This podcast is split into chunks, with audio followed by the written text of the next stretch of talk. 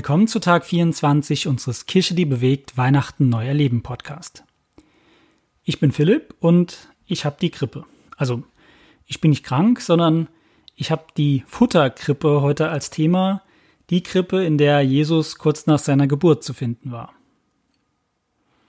Die meisten von uns kennen wahrscheinlich Krippenspiele oder auch die vielen Gemälde, die es davon gibt, wie Jesus in der Krippe liegt, im Stall, umgeben von Josef und Maria, von Tieren, die da waren, die heiligen drei Könige, die da ebenfalls zu finden sind, oder vielleicht auch kennen wir den Stern, der über dem Stall steht. Und ganz gleich, ob das jetzt tatsächlich ein Stall war, in dem Jesus geboren wurde, oder auch eine Höhle oder etwas dergleichen, so fällt uns doch nach einer Weile, wenn wir uns dieses Bild anschauen, auf, dass irgendwas nicht passt. Da wird doch Jesus geboren. Jesus bei seinem späteren Lebenslauf, bei seiner zentralen Bedeutung für unsere Geschichte, für alle Menschen, die auf dieser Erde gelebt haben, aktuell leben und noch leben werden, damit für mein persönliches Leben liegt in so einer Absteige.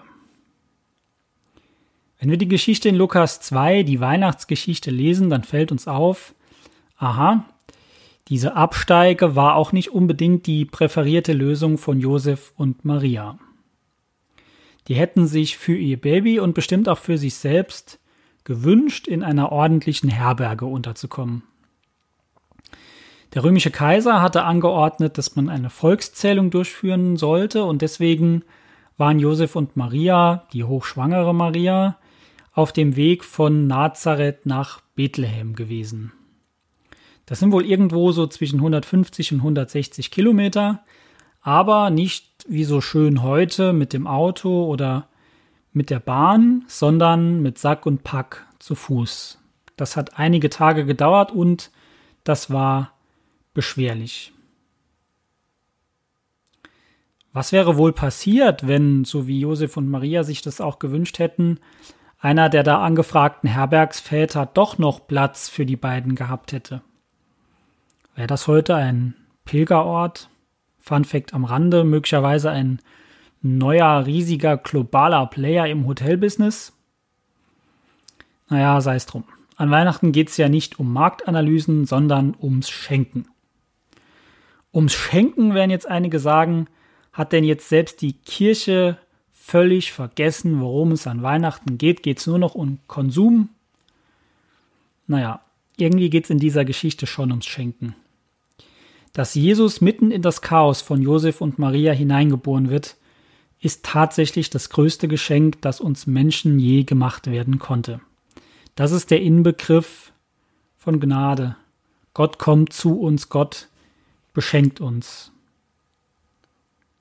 Und was uns diese Geschichte zeigt, ist, dass dazu, dass Gott zu uns kommt, es keine perfekten äußeren Umstände braucht. Wir müssen nicht erst unsere innere Absteige zu einem Fünf-Sterne-Hotel kostspielig umbauen lassen, damit er sich bei uns niederlässt. Zum einen können wir das Ganze gar nicht so auf Hochglanz polieren, dass es ihm tatsächlich ausreichen würde, und zum anderen ist Jesus sowieso derjenige, der den besten Umbauplan hat. Warum? Weil sein Umbauplan nicht aus den Fugen gerät. Er kennt die Hindernisse, auf die man in unserem Leben achten muss. Jetzt muss ich doch noch mal irgendwie auf diese Herbergsbetreiber zurückkommen. Sie haben, na klar, sie wussten nicht, dass es Jesus ist, den Maria da in sich trägt, die beiden doch abgelehnt. Wie sieht es denn bei uns aus? Lassen wir Jesus in unser Leben, auch wenn es gerade übervoll aussieht und auch wenn wir uns glauben, mit ihm als Gast nicht sonderlich wohl zu fühlen? Hm. Jesus klopft zum Glück bei uns nicht nur einmal an und geht dann weiter, sondern er versucht es immer wieder Bestandteil unseres Lebens zu werden und sich darin breit zu machen.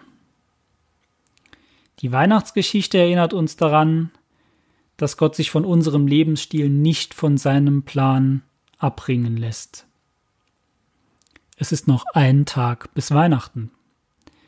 Heute ist ein guter Tag, um Glaube als Lebensstil zu begreifen. Wir wollen gemeinsam Weihnachten neu erleben.